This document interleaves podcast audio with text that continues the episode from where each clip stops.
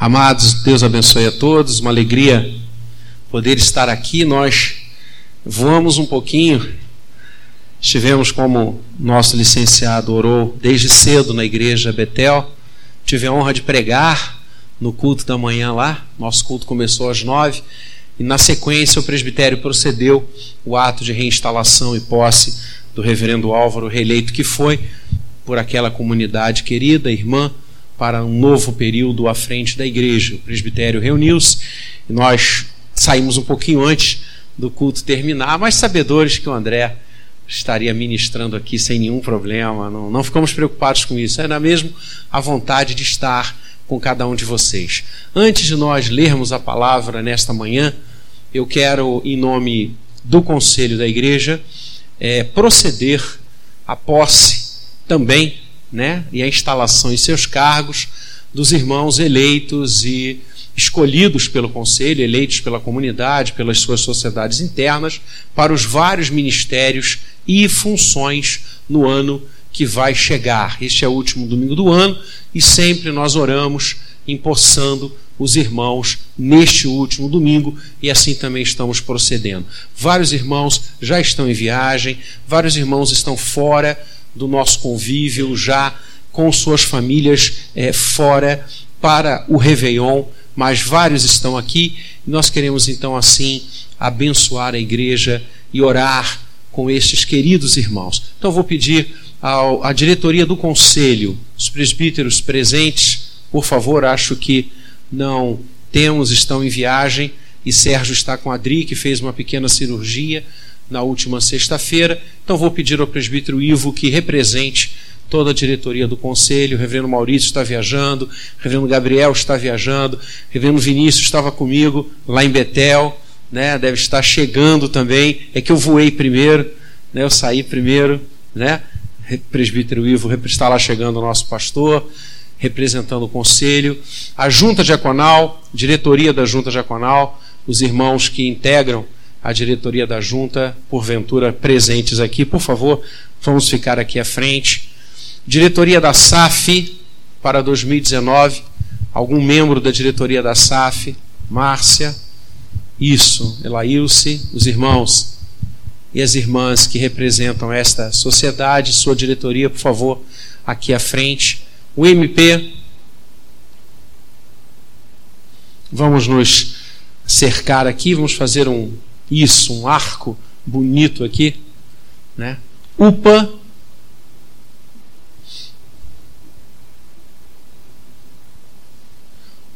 o PH o PH já está aqui. Algum outro membro da diretoria da UPH? Muito bem. Professores da escola dominical?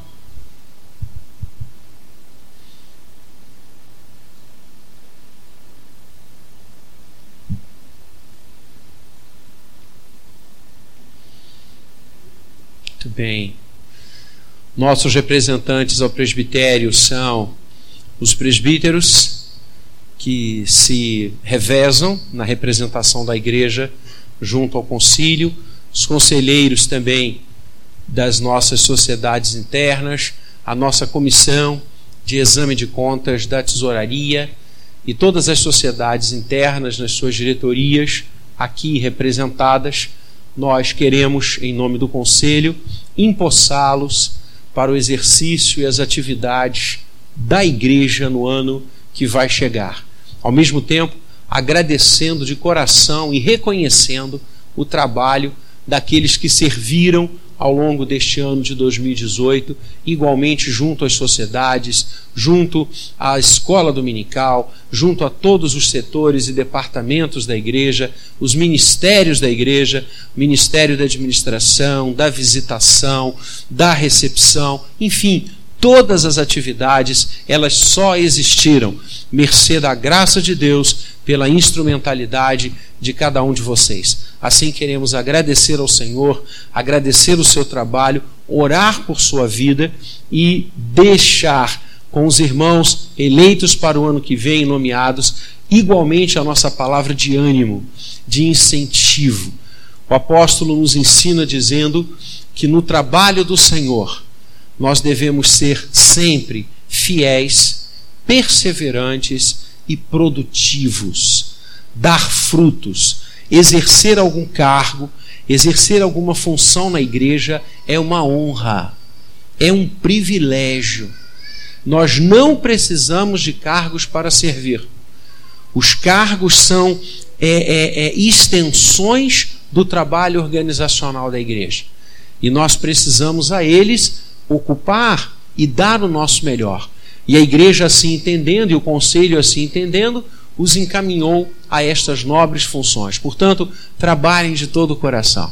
Aqueles que estão renovando os seus mandatos, os renovem com muita vibração, com muita força, sabendo que no Senhor o nosso trabalho jamais será vão. Que Deus abençoe a cada um de vocês. Estão empossados em nome do Pai, do Filho e do Espírito Santo, para a glória de Deus na realização do trabalho que o Senhor reservou a cada um no ano que vai chegar.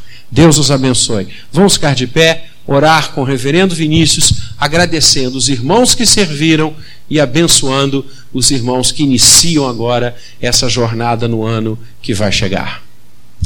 Oremos. Bendito seja tu, ó Deus, Pai Todo-Poderoso, que constitui as pessoas como vasos que levam um tesouro magnífico, tesouro de glória que é Cristo Jesus. E que cada vida dessa aqui representada como pessoa escolhida para uma função nos cargos e nas diretrizes da tua igreja, sejam pessoas assim, humildes, vasos de barro que carregam um tesouro que é Cristo para que pessoas venham conhecer o teu nome, para que pessoas venham a conhecer mais da tua palavra, que vidas sejam alcançadas, Senhor, e que nessa boa toada da tua igreja, da fé e da dispensação do evangelho, como ouvimos agora pela manhã, possamos cuidar uns dos outros. Agradecidos estamos por aqueles que exerceram o cargo no ano de 2018 e que por hora deixam, mas não porque deixam de trabalhar para ti, mas continuam trabalhando, mas que nessa hora, agora também, Senhor, oramos agradecidos por aqueles que foram escolhidos, aqueles que se achegam de maneira nova e aqueles que continuam. Dá poder e autoridade no teu espírito para que eles ouçam a tua voz e exerçam a tua vontade junto com o teu povo, assim fazendo com a tua igreja seja crescente e producente para a tua honra e para a tua glória. Oramos assim, no nome dele, Jesus Cristo. Amém. Amém. Os irmãos podem se assentar, Deus abençoe. Em assim fazendo, abramos a palavra do Senhor nesta manhã no Evangelho de Mateus. Boa nova, nos contada, nos narrada por Mateus. Mateus 6.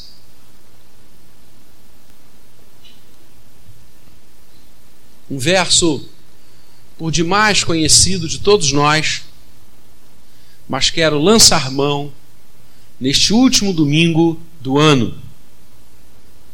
Último sermão de 2018 meu. À noite o reverendo Vinícius vai pregar. Cadê ele? Está ali. Já está com o sermão pronto para a noite. Então, à noite, ele é quem prega. Eu estou pregando agora de manhã. À noite eu vou estar na IPIG, mas vem, vou fazer igual fiz. Né? Também temos que dar posse lá ao pastor nesse próximo mês de janeiro, até a comissão executiva e o próprio presbitério se reunir em fevereiro. Eu estarei lá no culto, mas volto reverendo Vinícius estará ministrando.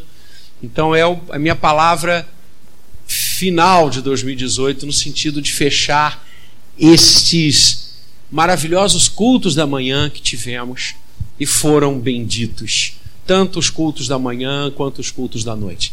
Eu aprendi muito da palavra de Deus ao longo deste ano que vai se encerrando. Próximas horas nós nos despediremos de 2018. Aprendi ouvindo, aprendi ministrando, aprendi lendo, aprendi em cada momento que a igreja se reuniu. E é exatamente isso. Calvino dizia que a Bíblia é a escola do Espírito Santo. Nós aprendemos nas suas páginas, aprendemos nos seus ensinos. O ano está terminando. Mais um período no calendário humano que se encerra Quantas lutas, quantas etapas, quantos desafios, quantas coisas maravilhosas nós tivemos em 2018. Igualmente, quantas lágrimas, quantos momentos difíceis, quantas é, lutas e tempestades nós enfrentamos.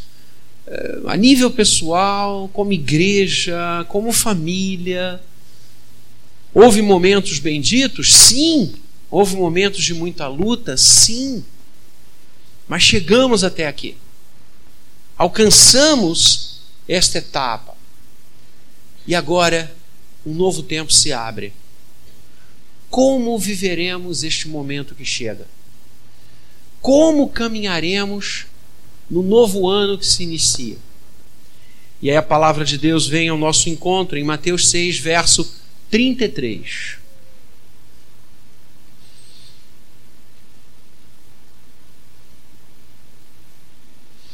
Mateus 6, 33. Vamos ler a uma só voz. Assim diz o Senhor: Buscai, pois, em primeiro lugar o seu reino e a sua justiça, e todas estas coisas vos serão acrescentadas. Buscai, pois, em primeiro lugar o seu reino, a sua justiça, e todas estas coisas vos serão acrescentadas.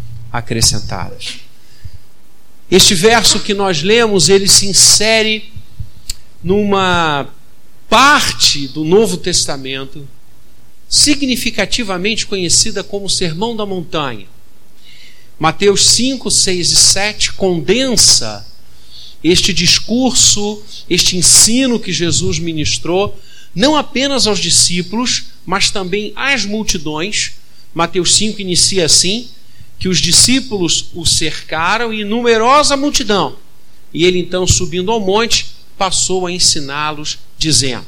E aí então vem as bem-aventuranças, que assim começa o chamado Sermão da Montanha, que termina com Mateus 7, na linda história do homem, dos dois homens que edificaram as suas casas, um sobre a areia, outro sobre a rocha, e deu vento, derrubou a de areia e derrubou, e não derrubou a que estava sobre a rocha. Jesus diz: aquele que construiu sobre a areia é como um tolo, um nécio, que ouve a minha palavra e não a pratica, e aquele que construiu sobre a rocha é um homem sábio, aquele que ouviu a minha palavra e a praticou.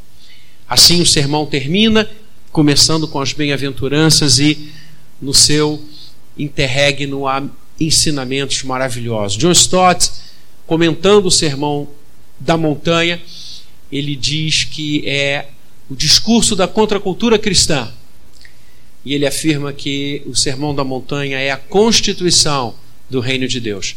Eu me recordo quando nós fizemos exposições bíblicas sobre o Sermão da Montanha, sob esse título, A Constituição do Reino de Deus. As leis máximas, as leis que vigoram sobre todas as outras no reino de Deus, Sermão da Montanha.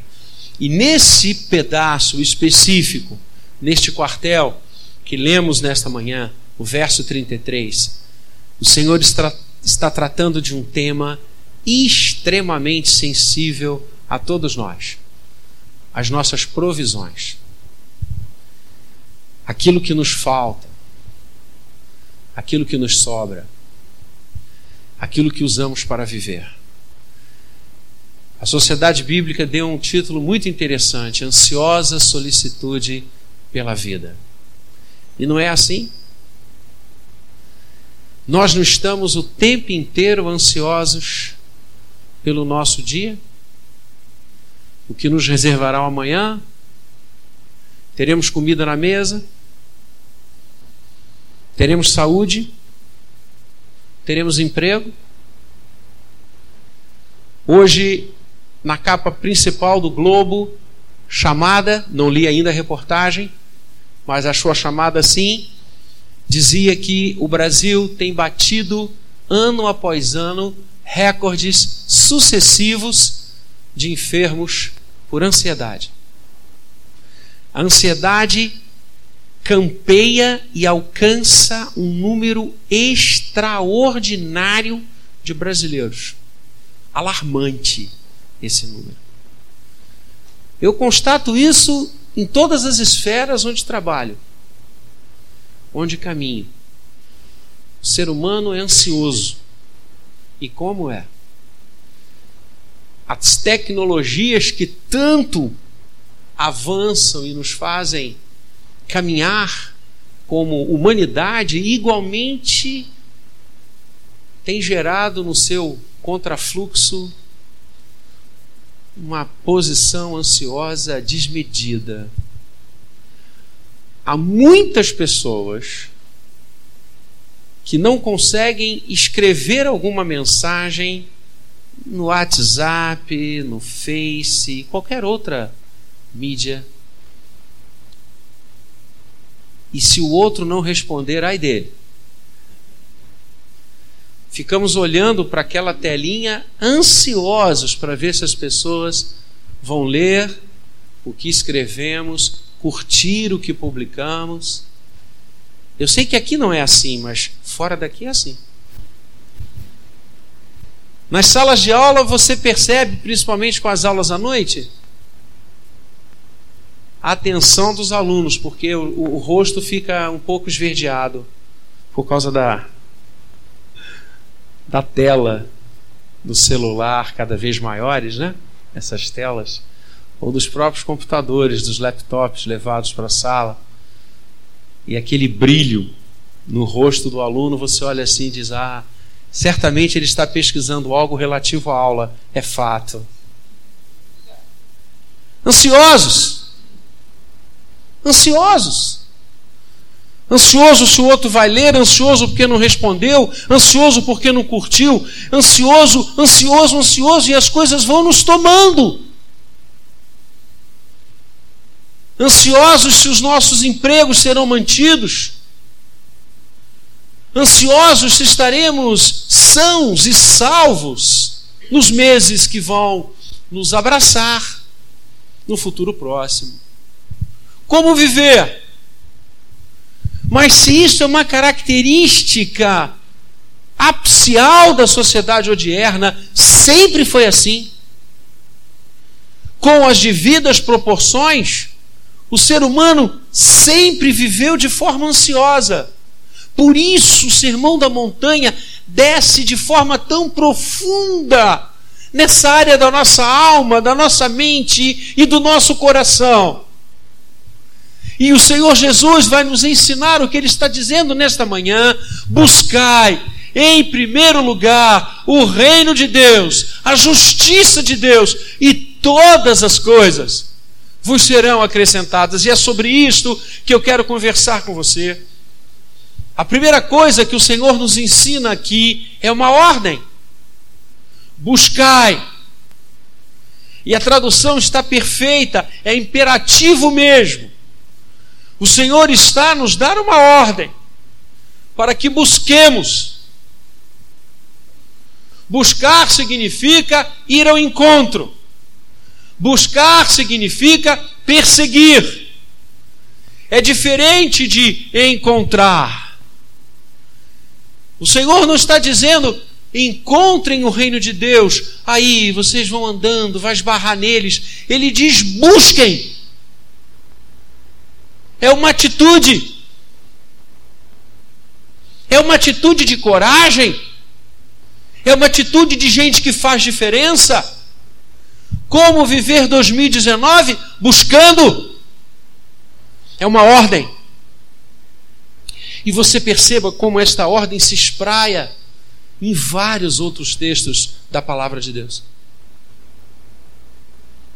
Nunca a palavra do Senhor nos ensina a sermos letárgicos, parados, assistentes da vida em momento algum a palavra do Senhor nos incentiva a deitar em berço esplêndido ao som do mar à luz do céu profundo. Nunca! Pelo contrário, no sermão que eu estou preparando para domingo que vem, no culto da manhã, um sermão novo, eu vou usar aquele texto. Qual, reverendo Vinícius? Dize ao povo de Israel que marche pela primeira vez eu vou pregar esse sermão aqui na igreja. Vejam, nós estamos falando do Êxodo. Entenda. Busquem. Procurem. Hajam. Façam. Construam. Essa é a ordem de Deus. Deus não nos coloca debaixo das camas. Deus não nos coloca dentro das cavernas. Deus nos manda agir. Deus nos manda fazer. Deus nos manda edificar.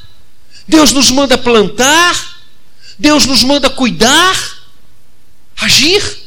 Ele nos deu vida. E a vida se constrói na caminhada. Como será o meu 2019? Eu não sei. Mas eu sei de uma coisa: eu vou estar agindo. Eu vou estar fazendo. E se algumas portas se fecharem para mim, eu vou buscar outras que estejam abertas. Se algumas janelas se fecharem para mim, eu vou buscar outras e vou abri-las. Mas eu vou buscar.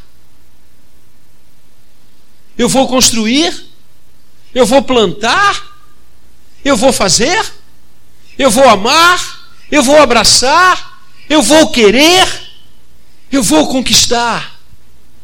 Porque creio num verso em Deuteronômio que diz: O Senhor é quem vai adiante de ti. Não tema. A palavra de Deus não apregoa imobilismos. A palavra de Deus apregoa ação.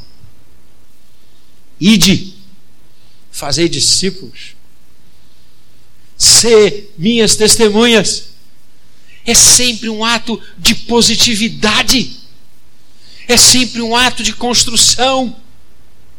E a reforma entendeu isso de forma plena quando aqueles homens e mulheres voltaram para a palavra de Deus e influenciam toda a geração. E é interessante porque você vai estudando a história e vai vendo que no período medieval, muitas vezes por força de falsas mensagens e de desvios da palavra de Deus, as sociedades eram sociedades oprimidas debaixo de camas, fechadas, não acreditando em si. Tudo o que acontecia era influência do inferno, do céu, muito parecido com a mitologia grega que imputava aos gregos do Olimpo toda sorte de acontecimentos havidos entre os seres humanos. Então, se a pessoa estava doente, ela não podia buscar a solução nem o remédio, porque isso era vontade dos deuses. Se a pessoa não queria fazer nada, bastava dizer: os deuses assim não quiseram. E parece que essa cosmogonia horrorosa adentrou no cristianismo medieval. E o que faz a reforma? A reforma diz não. A reforma diz: na graça de Deus nós conseguiremos avançar, na graça de Deus nós vamos estudar, na graça de Deus nós vamos conseguir, nós vamos prosseguir, nós vamos ir aos navios, nós vamos plantar, nós vamos colher, nós vamos crescer, e não me impressiona que pouquíssimos anos depois de 1517, data inicial da reforma, os países que abraçaram a fé reformada tiveram um desenvolvimento econômico e social como nunca se viu na história. Por quê? Porque aprenderam a buscar, ouvir no Senhor. Buscai. Mas além desta ordem, vem o conteúdo da busca. Buscar o quê? Diz o Senhor, o reino de Deus e a sua justiça. Em 2019, nós iremos buscar o reino do Senhor. E o que, que significa o reino de Deus? Lugar onde Ele reina, lugar onde a sua vontade é expressa. Quando o Senhor Jesus nos ensina a buscar o reino, ele está dizendo: busquem a vontade de Deus. E a vontade de Deus é o próprio Senhor. Ou seja, ele está dizendo: busquem o Senhor. E de que maneira o Senhor deve ser buscado? Em último lugar? É isso que o texto diz? Em primeiro lugar. Ou seja, as coisas de Deus em 2019 sempre devem ser prioridade na sua vida, na minha vida e na vida de todos aqueles que querem ser felizes. Busquem o reino de Deus em primeiro lugar.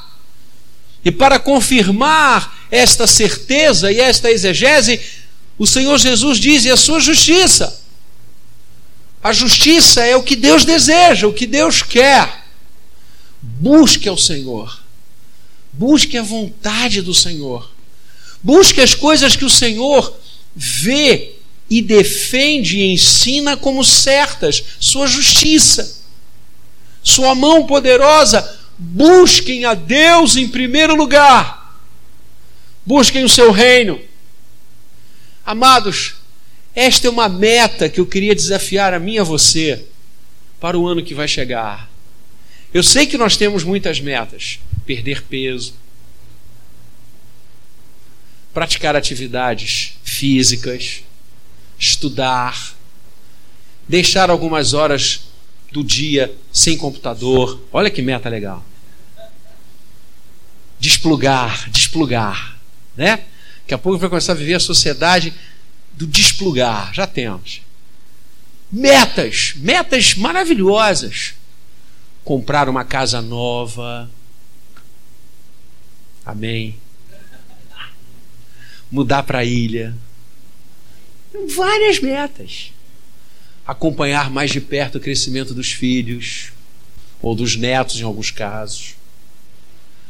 Metas lindas: casar. Aí eu vou olhar para esse lado aqui. O povo está falando, pastor, olha para o outro lado, pastor, olha para o outro lado. Metas. Queria lançar uma para você. buscarmos o Senhor em primeiro lugar em tudo. Olha que meta, cara. Vamos fazer um negócio? Vamos buscar a vontade de Deus. Vou casar? Buscar a vontade de Deus. Vou começar um trabalho, um emprego novo? Vamos buscar a vontade de Deus. Vou, locar, vou colocar isso no altar do Senhor. Vou começar um curso novo? Vamos colocar isso no altar de Deus. Eu vou fazer isso da melhor maneira possível, porque onde Deus está, merece e exige o melhor. É isso que Jesus está nos ensinando. Vamos fazer da nossa vida em 2019 o melhor para Deus. Vamos buscá-lo em todos os momentos. Vamos buscar a sua vontade, o seu querer. Já pensou se nós vivermos 2019 todinho de 1 de janeiro a 31 de dezembro, o ano todinho, com a seguinte palavra: Senhor, que as palavras dos meus lábios e o meditar do meu coração sejam agradáveis na tua presença. É isso buscar o reino. Buscar o reino é viver como Deus quer que você viva. Buscar o reino de Deus em primeiro lugar é se amoldar a vontade do Senhor sobre você. Só que, querida, isso tem implicações. Isso tem implicações. Entregar o controle da sua vida a Deus, não pense você que vai ser tranquilo. Que não vai não. Porque se você decidir buscar o reino de Deus, em primeiro lugar, no ano que vai chegar, se você decidir viver de acordo com os padrões do reino de Deus e a sua justiça, ou seja, aquilo que Deus se agrada, eu não tenho dúvidas que teremos de deixar muitas coisas. Que teremos de falar teríamos de deixar de falar algumas coisas, pensar em várias outras, ir a lugares, deixar coisas que Deus não se agrada. Você está disposto? Isso é viver a fé. Isso é viver a fé. Viver a fé não é dar esmolas. Dar esmola até quem não tem fé dá. Viver a fé não é se envolver em grandes projetos sociais. Eu conheço várias instituições que não têm nada a ver com a igreja e que se envolvem em projetos sociais maravilhosos. Viver a fé é moldar-se ao que Deus quer de você. E aí você vai encontrar grandes projetos sociais, dar esmolas, ajudar aos outros, fazer uma imensa gama de coisas que vão agradar o Senhor, mas sempre como consequência. Porque a causa é você buscar o reino dele em primeiro lugar. Entendeu a diferença? Por isso é que a gente não está comprando terreno no céu, porque eles estão à venda.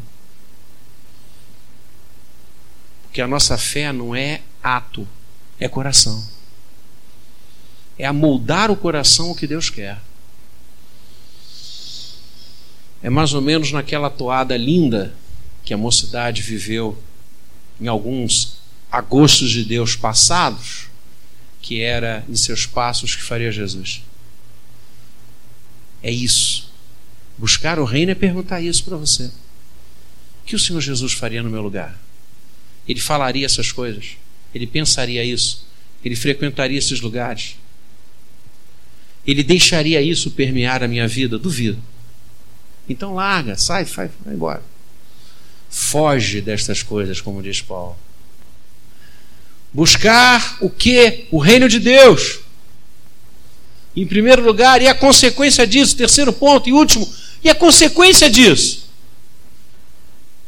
Jesus é claro ao dizer: todas estas coisas vos serão acrescentadas. E sabe que coisas ele está dizendo? Aí você vai no início do capítulo, ou da perícope, você vai ver que ele está falando em cuidado, em providência, em vida, em saúde, em alegria. Essa é a promessa de Deus para você. Não é para você ficar rico, não. Isso é bobagem. É bobagem mesmo, não sei o que eu estou falando.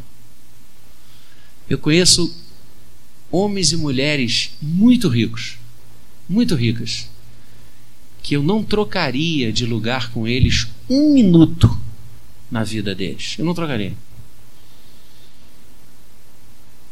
Dinheiro é consequência, não pode ser meta.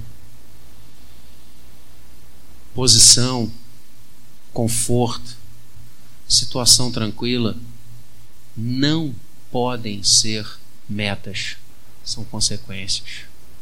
A meta é você viver abençoado pelo Senhor. Porque quem é abençoado pelo Senhor aprendeu a viver em toda e qualquer situação. O Senhor é meu pastor, nada me faltará. Não é isso que a gente aprende?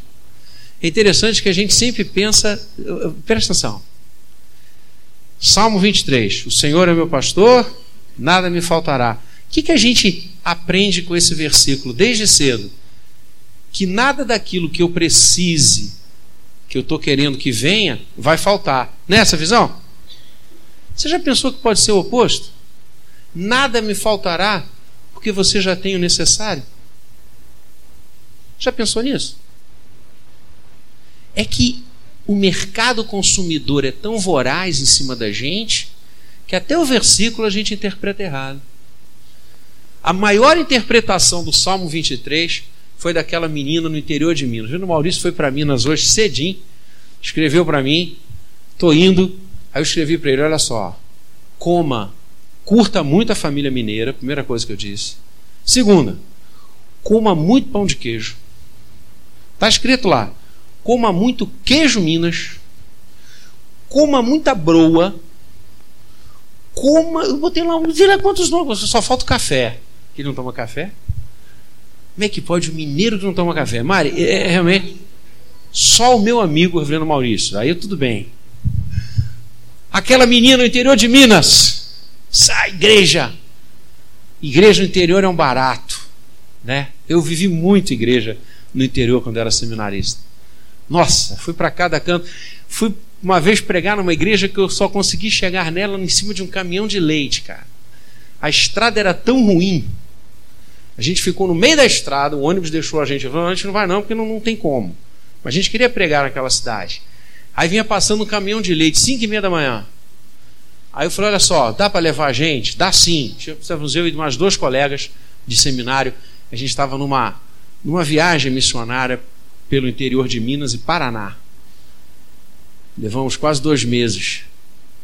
Aí o cara falou: pode subir lá atrás. Rapaz, subir lá atrás não tinha espaço nenhum. Era um caminhãozinho cheio de gol de leite. Lá fomos nós garrados. Mas Deus protegeu a gente, eu estou aqui. E na igreja, nas igrejas do interior, quando acaba a escola dominical de manhã, a superintendente vai à frente e ela vai chamando as classes que têm nomes. Cada classe tem um nome bíblico, o nome é um barato e, e alguém se levanta da classe e fala um versículo bíblico. É assim. E aí tinha a classe das crianças. E a superintendente chamou a classe lá, Cordeirinhos de Jesus, Soldadinhos de Cristo, um nome desses sensacionais. E aí, sempre era aquela mocinha que se levantava e falava versículo bíblico.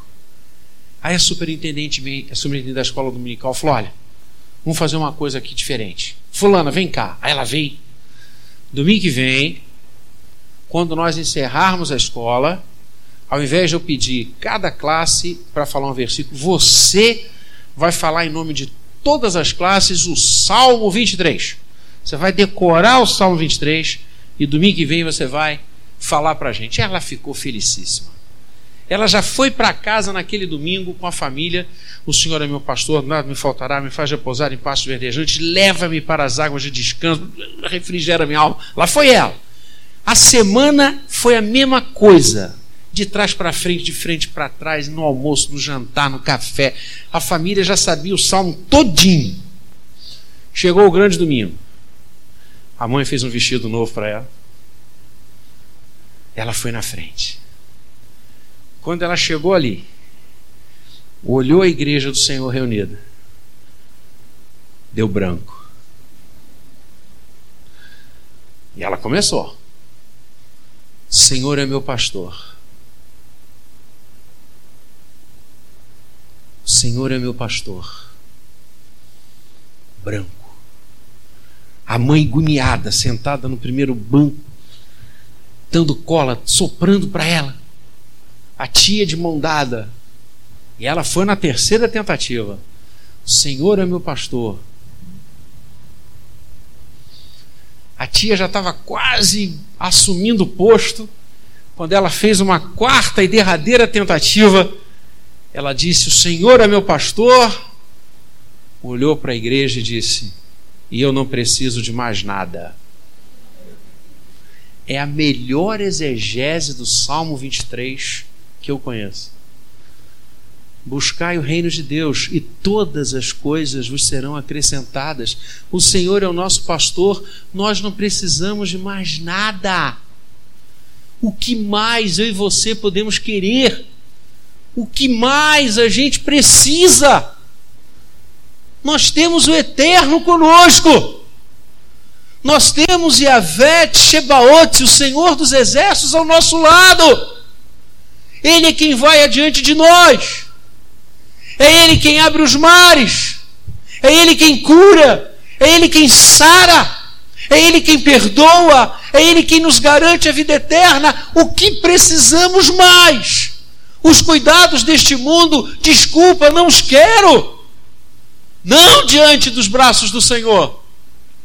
O que mais nós queremos e precisamos para ser felizes? Um bom emprego, tem certeza? É isso que dará felicidade a você? O que você precisa para ser feliz? Uma casa linda, esplendorosa. Tem certeza que é isso que vai dar felicidade a você? O que, que você quer? Ligar diariamente para saber das suas aplicações. É isso que vai dar felicidade a você. Eu direi não. O que nos dá felicidade, a única coisa que nos dá felicidade é saber que o Senhor é o nosso pastor. Por isso, todas as coisas nos serão acrescentadas, porque Deus está conosco. O Deus de Jacó é o nosso refúgio. Ah, amados, é isso que o Senhor Jesus está nos ensinando. E por isso ele diz: olhem os lírios do campo, olhem para eles. Eu digo que nem Salomão, que foi o maior rei em poderio de Israel até hoje, Nunca as fronteiras de Israel foram tão latas quanto no período de Salomão, pois Jesus diz: nem Salomão, em toda a sua glória, se vestiu como os lírios do campo. Olhem as aves dos céus. Quem cuida delas? Elas não tecem, elas não fiam. Quem cuida delas? Buscai o reino em 2019.